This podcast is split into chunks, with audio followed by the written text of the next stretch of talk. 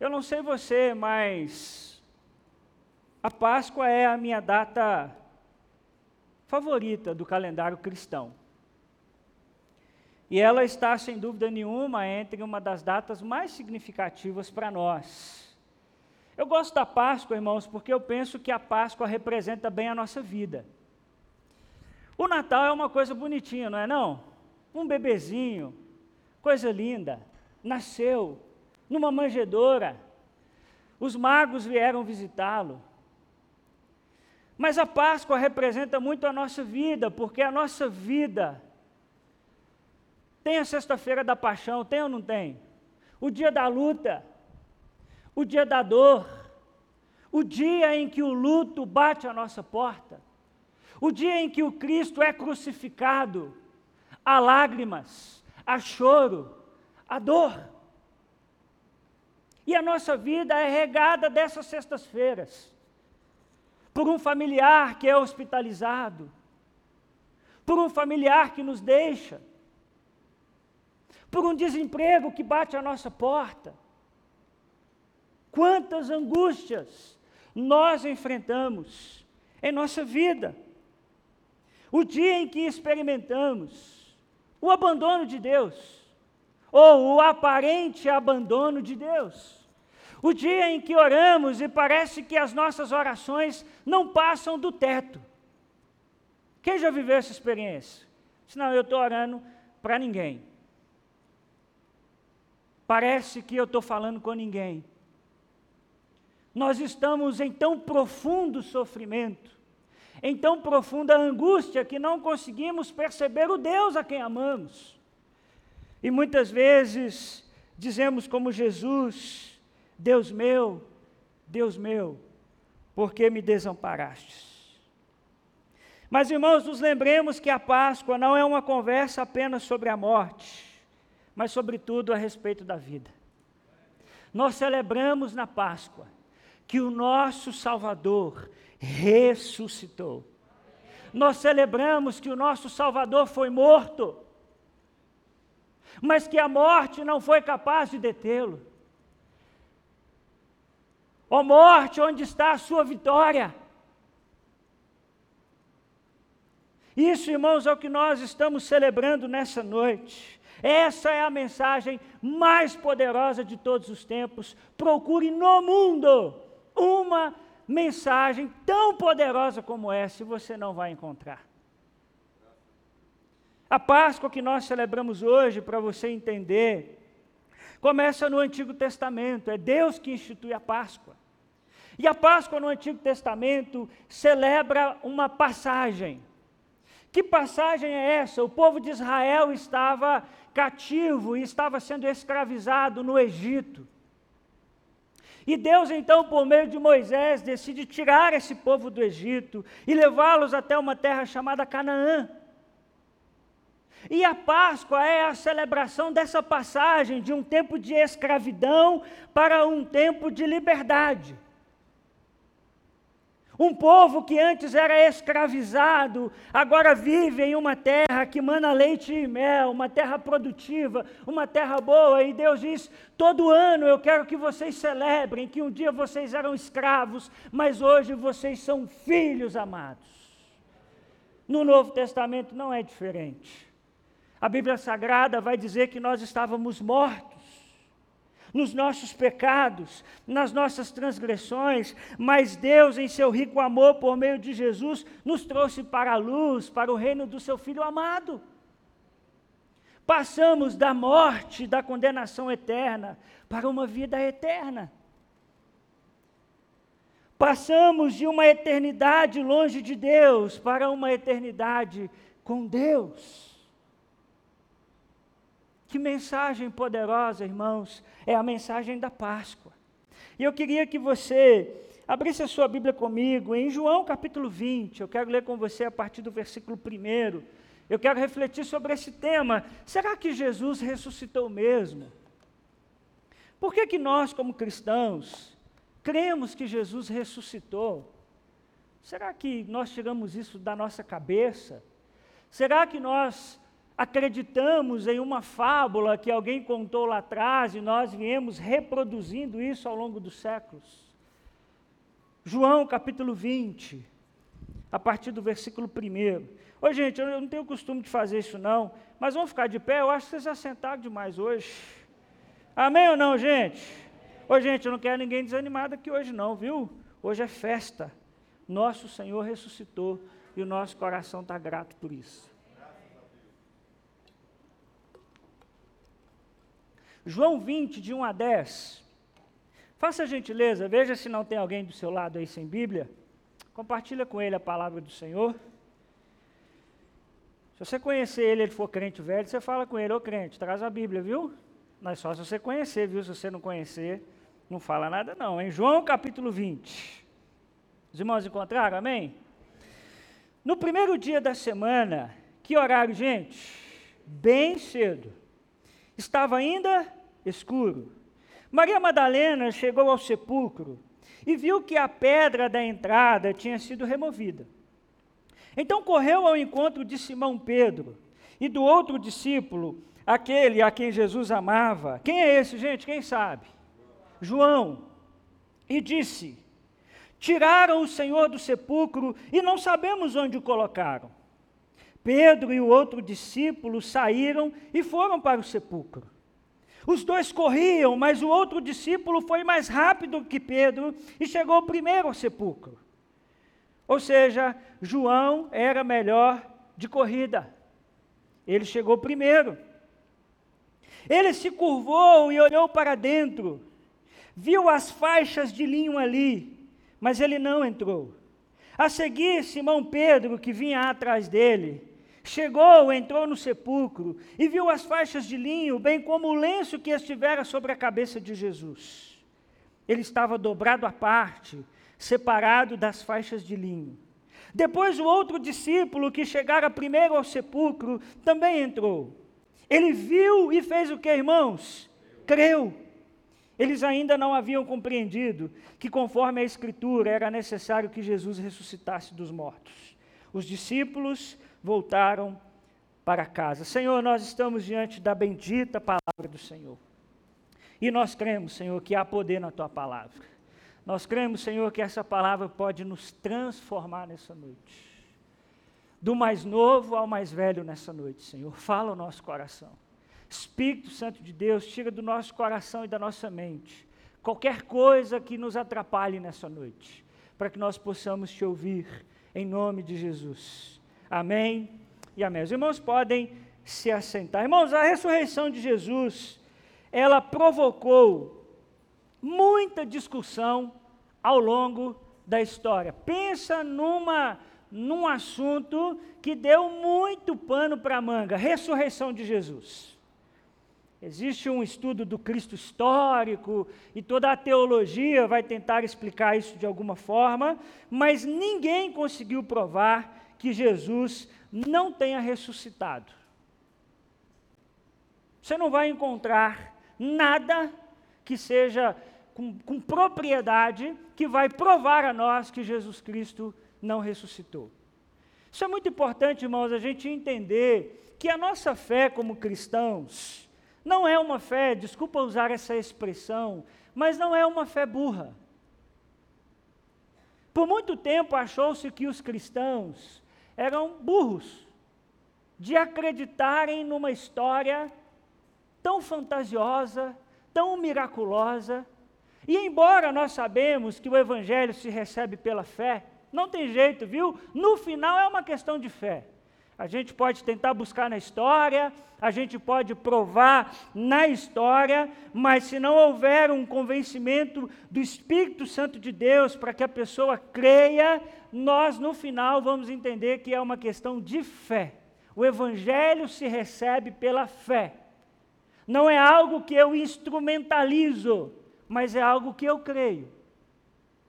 Mas ainda assim, nós precisamos entender que existe na história evidências da ressurreição de Jesus. E não só evidências, mas evidências de que no primeiro século existiu um homem chamado Jesus.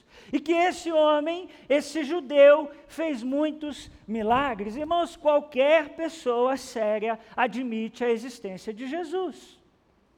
A história prova que existiu no primeiro século um homem chamado Jesus. Você pode não crer que ele é o Salvador. Você pode não crer que ele é o próprio Deus. Mas negar a sua existência, a história nos comprova isso.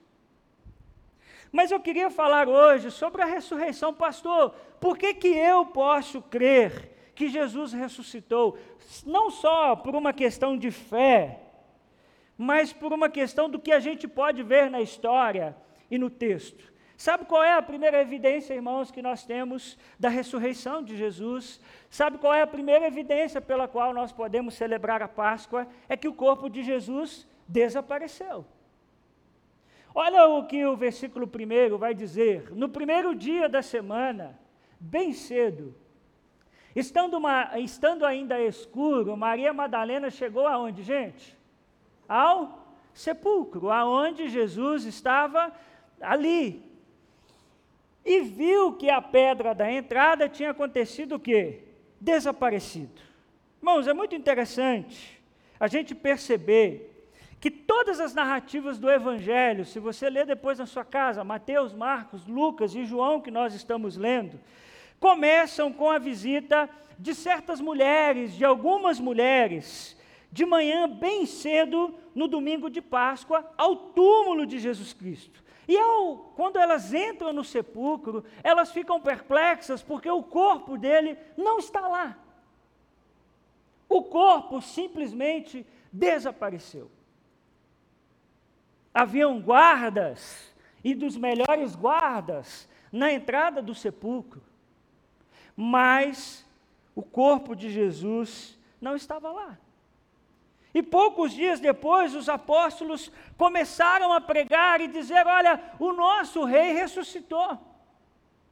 E claro que naquele tempo, e inclusive até hoje, existem pessoas que querem explicar essa ressurreição do ponto de vista instrumentalizado querem achar um motivo para provar que, na verdade, o corpo de Jesus não desapareceu.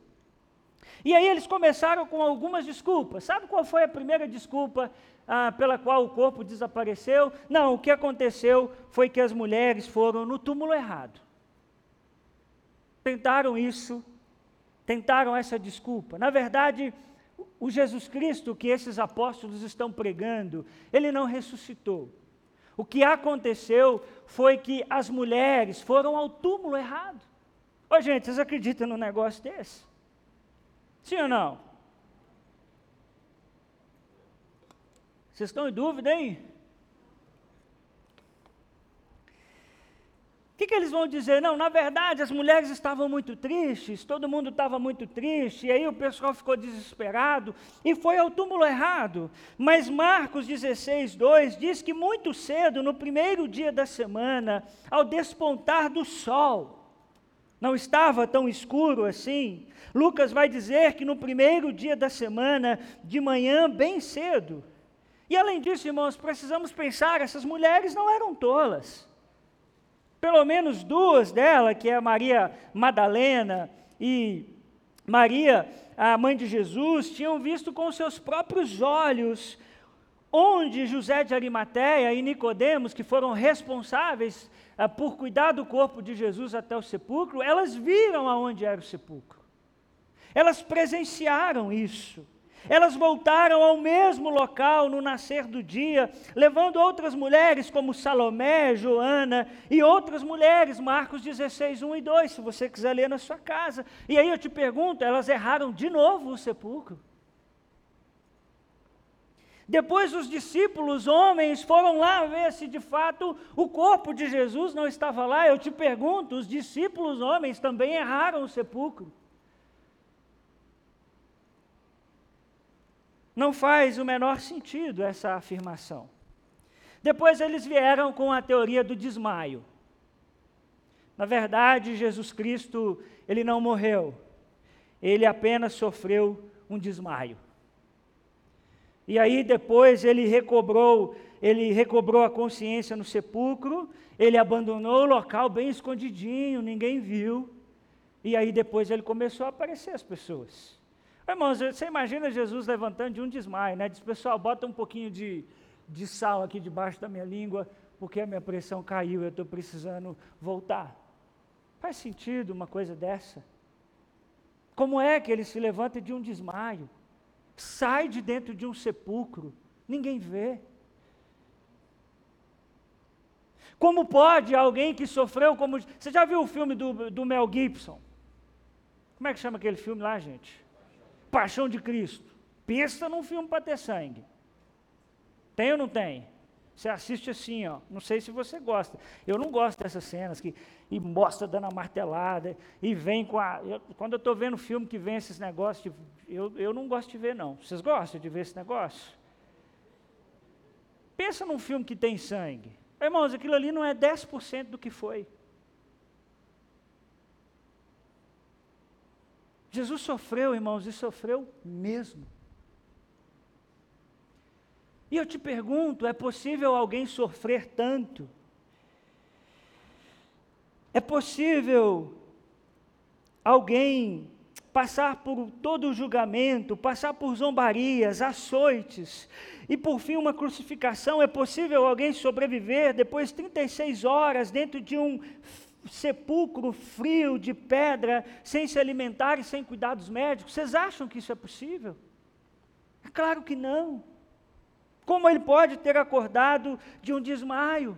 Como alguém que acordou de um desmaio fraco, vai rolar uma pedra que está sobre o sepulcro, que está tampando a entrada do sepulcro, não faz o menor sentido essa teoria.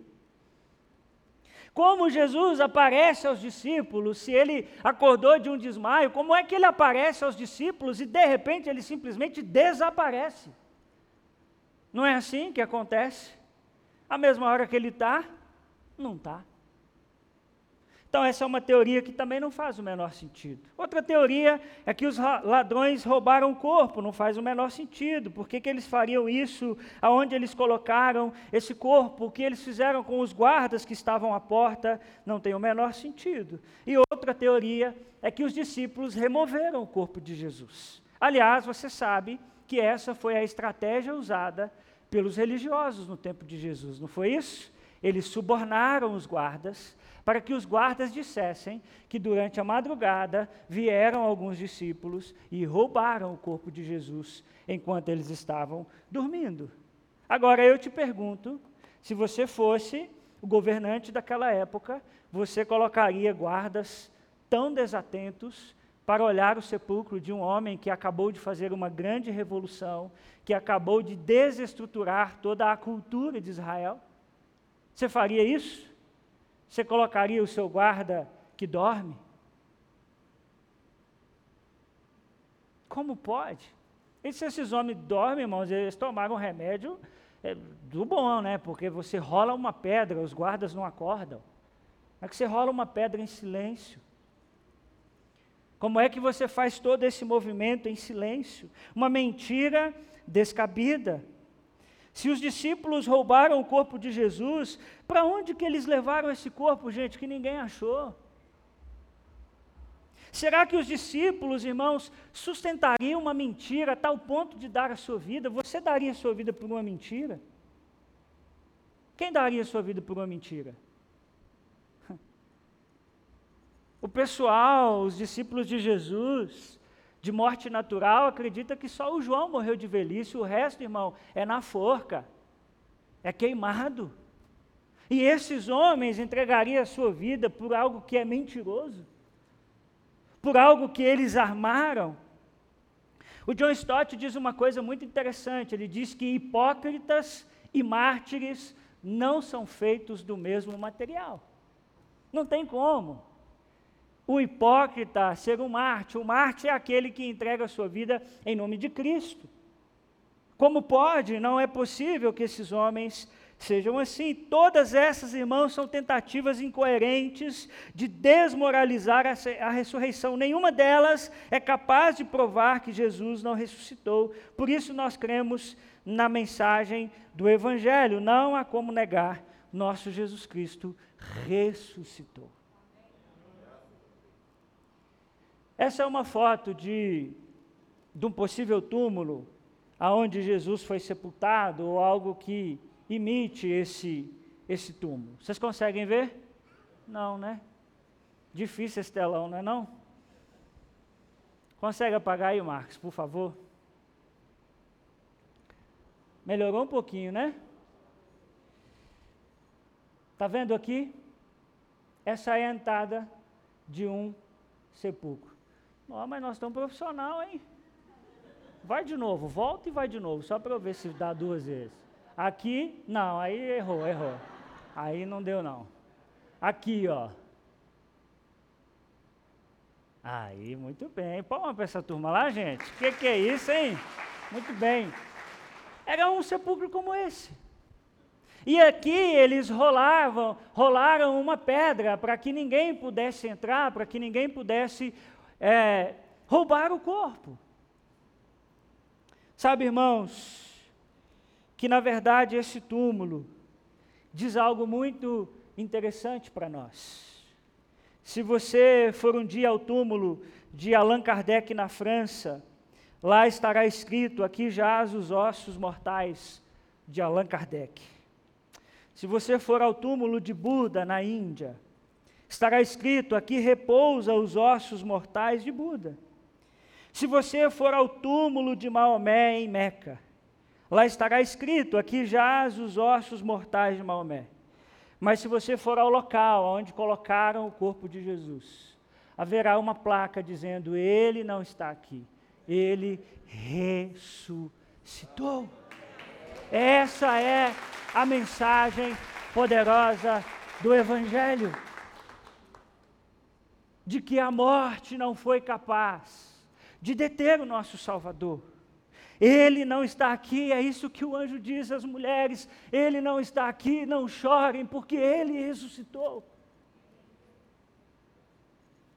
Podemos crer na ressurreição, porque o corpo de Jesus desapareceu.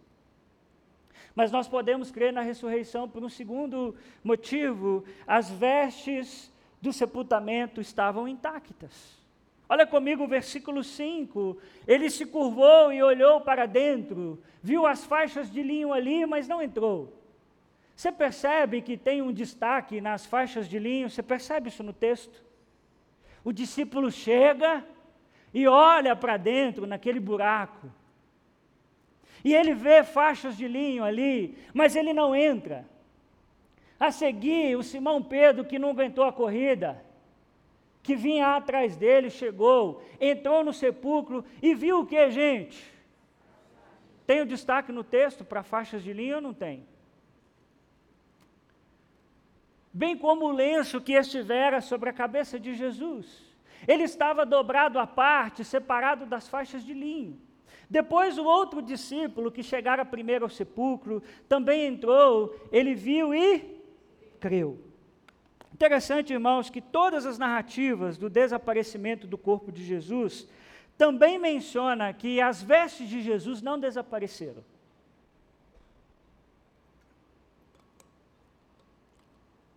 E João vai dar a maior ênfase nesse fato. Então, quando nós voltamos ao capítulo anterior de João, a gente consegue entender isso melhor. Olha o que João diz no capítulo 19, versículos 38 a 40. Depois disso, José de Arimateia pediu a Pilatos o corpo de quem, gente? De Jesus. Então crucificaram Jesus, Jesus está abandonado, o José de Arimateia vai até Jesus, vai até Pilatos e diz: Pilatos, eu gostaria de ter o corpo de Jesus, eu gostaria de cuidar do corpo de Jesus. Naquele tempo você sabe que não tinha funerária, né? Então as pessoas mesmo preparavam ah, todo o corpo quando alguém falecia. José era discípulo de Jesus, mas o era secretamente porque tinha medo dos judeus. Com a permissão de Pilatos, veio e levou embora o corpo. Ele estava acompanhado de quem, gente? Nicodemos. Aquele que antes tinha visitado Jesus à noite. Nicodemos levou cerca de 34 quilos de uma mistura de mirra e aloés. Tomando o corpo de Jesus, os dois o envolveram em faixas de quê, gente? Percebe que é a mesma coisa que chamou a atenção dos discípulos quando eles chegam até o sepulcro? Então os envolveu em faixas de linho, juntamente com as especiarias, de acordo com os costumes judaicos do sepultamento. Então, naquele tempo, embora o texto não cite isso, irmãos, como é que era embalsamado, como é que era feito com o corpo de alguém que morreu? Bom, você envolvia o corpo com lençóis, e a parte da cabeça você fazia com um lenço separado. Então você envolvia o morto com um lençol até o pescoço, e geralmente o pescoço e a face ficavam descobertos. Então ficava só essa. Já viu quando alguém faz uma cirurgia, tem algum acidente, né? Que passa só aqui, o rosto fica de fora e o pescoço também. Então eles enrolaram o corpo de Jesus, deixaram a face e o pescoço descoberto e colocaram as especiarias que ali são citadas nas dobras. E quando João e Pedro chegam ao sepulcro, diz o texto que eles veem as faixas de linho e lenço que, estiver, que estivera sobre a cabeça de Jesus à parte. E por isso eles creram. É muito interessante, irmãos, o destaque do texto. O destaque do texto é, de todos os evangelhos é que as roupas da ressurreição ficaram intactas. Então, irmãos, a ressurreição de Jesus não é uma coisa do tipo assim: Jesus estava deitado sobre a pedra do sepulcro, e aí Jesus, de repente, ele começa a se espreguiçar, como quem está acordando de um sono. E aí ele fica. Você já viu quando você acorda assim, que você fica. Parece que você está em outro planeta, você não sabe assim, o que está acontecendo, você está embriagado de sono. Não, não é isso que acontece com Jesus. A ideia dos evangelhos é que repetidamente ele ressuscita, a tal ponto de as roupas ficarem como ele foi embalsamado. Então você acharia como se fosse aquele os lençóis como se fosse com o formato do corpo de Jesus e o lenço que estava sobre a sua cabeça também sem ser mexido. É como, já viu quando a borboleta sai do casulo? Quem já viu isso? Fica só aquela casquinha. É esse destaque que o evangelista está dando no texto. Ninguém mexeu nas roupas de Jesus, ou seja, essa é uma evidência, sim, que nós temos que Jesus ressuscitou. As suas roupas permaneceram do mesmo jeito de quando o deixaram. Ele está no mesmo formato, da mesma forma. Então, isso é uma evidência que nós temos da ressurreição. Amém, gente? Sabe uma outra evidência que nós temos da ressurreição é que muitos viram o Senhor ressurreto. Bom, se você já leu os evangelhos, você sabe que Jesus vai aparecer a muitas pessoas depois da ressurreição. Nós temos pelo menos, irmãos, um pouco mais de dez relatos de pessoas ou grupos a quem Jesus apareceu. Pedro vai chamar de testemunhas escolhidas por Deus. No quadro eu coloquei alguma dessas aparições de Jesus. Ele apareceu às mulheres, a Pedro, a dois discípulos no caminho de Emaús, a dez deles reunidos no cenáculo, aos onze, incluindo Tomé, e a mais de 500 irmãos de uma só vez. Paulo vai nos trazer essa informação em 1 Coríntios capítulo 15, possivelmente nas montanhas da Galiléia. Jesus apareceu a Tiago e a muitos outros. Depois leia na sua casa 1 Coríntios capítulo 15, e Paulo vai incluir a si mesmo, vai dizer, inclusive eu, Paulo, vi Jesus ressurreto. Irmãos, isso é uma evidência poderosa de que Jesus ressuscitou. Como é que Jesus pode ter aparecido a tantas pessoas assim? Será que todas essas pessoas inventaram essa história? Como essas pessoas conseguiram inventar uma história com tantos detalhes, irmãos? O Evangelho não é balela. Você tem detalhes de cidade. Você tem nome de pessoa, sim ou não? Você tem detalhes de roupa. Você tem o nome do pai, você tem o nome da mãe, do fulano, do ciclano. Se esses homens tivessem inventado, irmãos, eles teriam, no mínimo, tentado melhorar o quebra-cabeça complicado que nós temos da ressurreição, porque é difícil você encaixar os relatos da ressurreição de cada um dos evangelhos. Vai aparecer um nome que não apareceu no outro evangelho, vai aparecer um tempo que não apareceu no outro evangelho. Cá para nós, se a gente fosse inventar uma história, a gente ia sentar e fazer direito, não ia não? Gente, todo mundo vai contar a mesma história. Todo mundo vai citar os mesmos personagens. Faríamos isso ou não, irmãos? Mas não é isso que acontece. Se fosse inventado, teriam fantasiado o momento da ressurreição. Ô, gente, o momento da ressurreição de Jesus é, ó, pianinho, como diria um bom mineiro.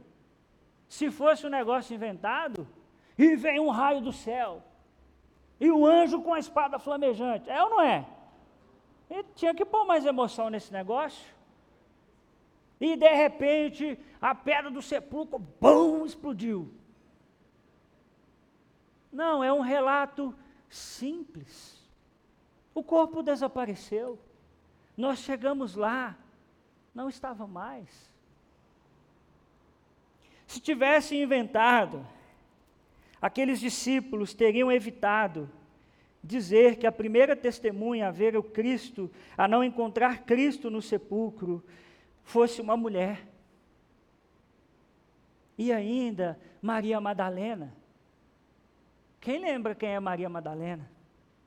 A mulher de quem Jesus expulsou sete demônios. É que jeito ruim de começar uma história de ressurreição. Não, ele não apareceu aos maiorais de seu tempo. Ele não apareceu primeiro, a primeira testemunha da ressurreição não foram os homens de seu tempo. Quem foi? Maria Madalena. Pergunta, isso é uma boa história, gente? Vocês acham que se a gente fosse inventar uma história de como começou essa igreja, por exemplo, a gente diria assim: não, essa igreja começou com uma mulher que tinha sete demônios. É um bom jeito de começar uma história. Não. Mas é assim que começa a história da ressurreição. É incoerente, irmãos, admitir que essas aparições do Senhor foram alucinações de mente perturbada. Portanto, não se trata de invenções nem de alucinações, a única alternativa que resta é de que elas ocorreram de fato, o Senhor ressurreto realmente foi visto. Não tem como essa turma toda ter inventado uma história. Amém, gente? Quer com uma quarta evidência da ressurreição de Jesus? Os discípulos foram transformados. A mudança, irmãos, na vida dos discípulos é muito interessante. Quem já leu os evangelhos aqui, ou pelo menos um evangelho, Mateus, Marcos, Lucas ou João? Deixa eu ver. Quem já leu o livro Atos dos Apóstolos? Deixa eu ver. Quem já leu um dos evangelhos, ou os quatro evangelhos, mais Atos dos Apóstolos? Ok, pergunta. Os homens dos evangelhos, os discípulos, parecem os mesmos discípulos de Atos? Não parece. Parece que são pessoas completamente diferentes, porque porque agora eles são novas pessoas. Final do evangelho, os homens tudo desanimado. Porque pensa num bicho mole, homem. Qualquer coisa a gente desanima. É verdade ou não é? Eu estava brincando lá em casa esses dias, a Elan amamenta o Estevão no peito. E quem já viu essa experiência sabe que não é fácil. Você tem que estar o tempo todo disponível. Eu disse, Fê, lá em casa, meu bem, se fosse o homem, leite paterno não existia na sociedade. É fórmula, leite de caixinha, leite de vaca, qualquer coisa. Porque nós homens, irmãos, nós somos difíceis demais. Uma gripezinha, nós estamos derrubados. Você viu que nós paramos de aferir pressão lá na entrada dos homens, né? Porque o homem gripado, ele não aguenta vir na igreja, nós estamos perdendo tempo, ele não vem. Agora, olha que interessante, que esses mesmos homens que estão desanimados, irmãos, em Atos dos Apóstolos, os homens estão de, sacudindo as cidades por onde eles estão passando. Bom, como é que a gente explica isso? Bom, é o poder da ressurreição, só pode ser isso. Porque Atos capítulo 1, versículo 8 diz: E receberão poder. Ao descer sobre vós, quem, gente? O Espírito Santo. E por que é que o Espírito Santo desce sobre os homens? É porque Jesus Cristo morre e ressuscita. E não deixou os homens sozinhos, ele agora habita nos homens por meio do Espírito Santo de Deus. Ele habita em você. Olha que interessante, só dois exemplos para você entender. João 18, 17. Ela então perguntou a Pedro: Você não é um dos discípulos desse homem? Ele respondeu: Não, eu não sou. O pregou sobre isso aqui domingo passado. Eu não sei quem é Jesus. Não, mas você, você é, tem um mineirês aí, você fala igual ele. Não, não, não, não, vocês estão equivocados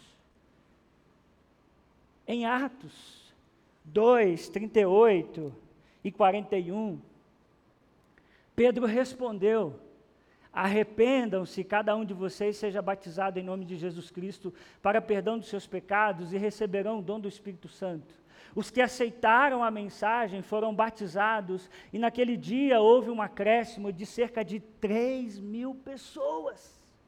O mesmo homem que disse: Não, esse Jesus aí eu não sei quem é, eu não conheço, eu nunca vi. Agora, em Atos dos Apóstolos, ele está dizendo: Gente, se arrependa. E 3 mil pessoas. Se você não gosta de igreja grande, você devia ter um problemão com a igreja primitiva. Porque num dia chegam 3 mil pessoas. Eu te pergunto: é o mesmo Pedro? Vocês acham que é, gente? Um homem medroso, agora cheio do poder do Espírito Santo. Pedro começa a pregar no cenáculo, Pedro vai até o sinédrio, onde mandaram matar Jesus, e diz: Ó, oh, é um privilégio sofrer em nome de Jesus, a minha vida de Jesus, completamente transformada. Olha lá, Lucas 9,40. Roguei aos teus discípulos que o expulsassem, mas eles não conseguiram. Os discípulos passam por uma experiência de encontrar uma pessoa que tinha uma doença causada por possessão demoníaca.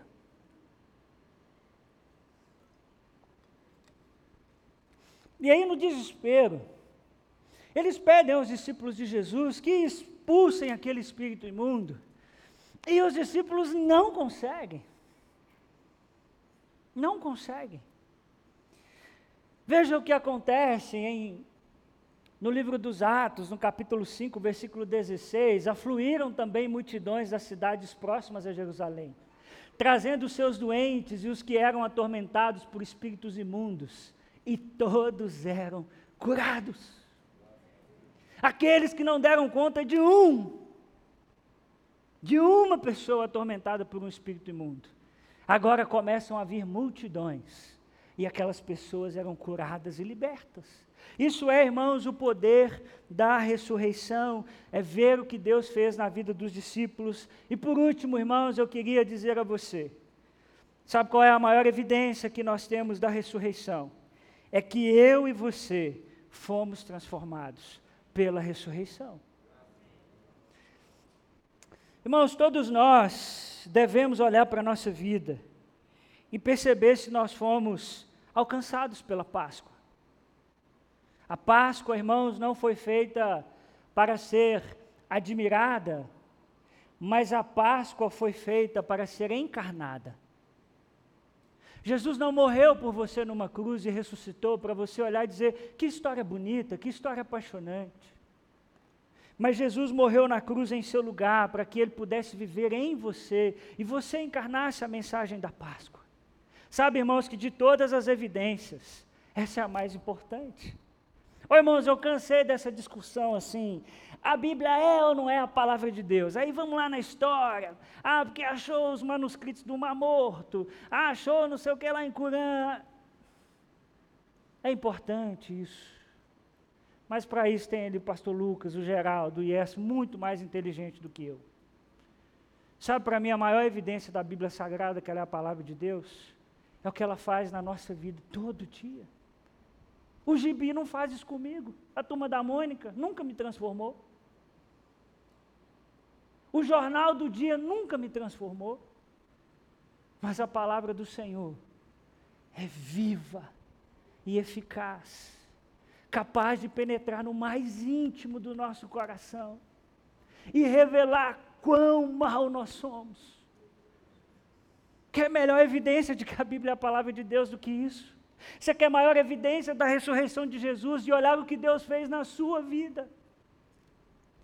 Ô irmão, não sei a sua história, eu sei a minha. E eu sei onde eu estaria se não fosse a ressurreição na minha vida. Pensa, pensa num homem que nasceu para dar errado na vida. Um dia eu te conto a minha história. A Bela conhece a minha história. Muitas pessoas conhecem a minha história. Tudo que você quiser de tragédia eu tenho. Mas eu sei o que o poder da ressurreição fez em mim. Ô gente, vocês já viram minha mulher? Por que, que vocês estão rindo? Não preciso nem explicar, né? Pense em alguém, irmãos, que nasceu para não ter família, para ter uma família completamente desregulada.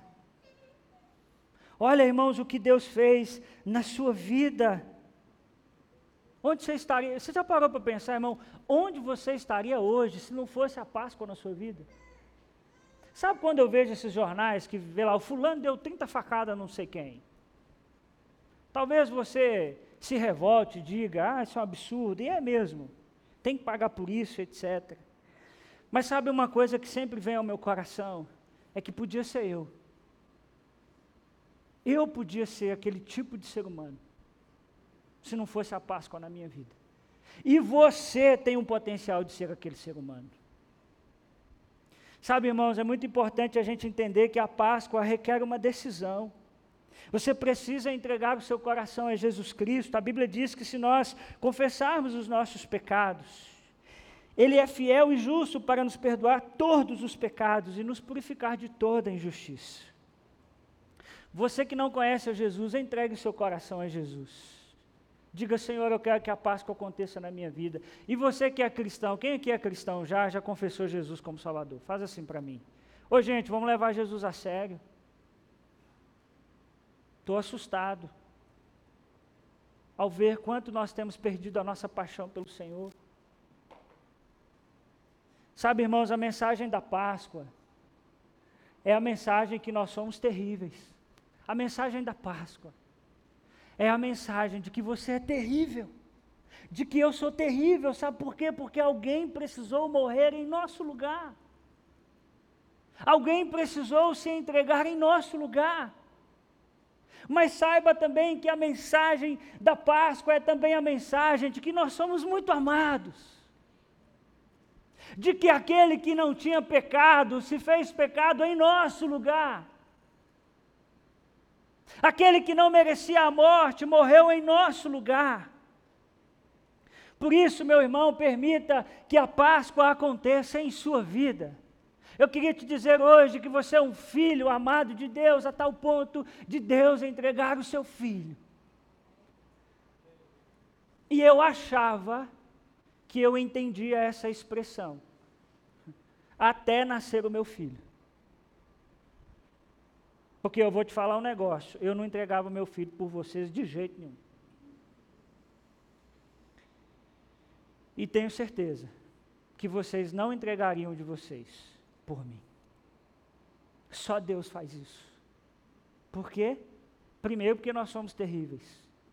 E segundo, porque nós somos amados. É isso que nós celebramos nessa noite. Somos filhos amados de Deus. Creia, irmão, no poder da ressurreição. Nós temos evidências para isso. Nós não estamos falando de uma fé que não tem o menor sentido. Mas creia que a Páscoa realmente aconteceu. É isso que nós vamos celebrar nessa noite, na ceia do Senhor.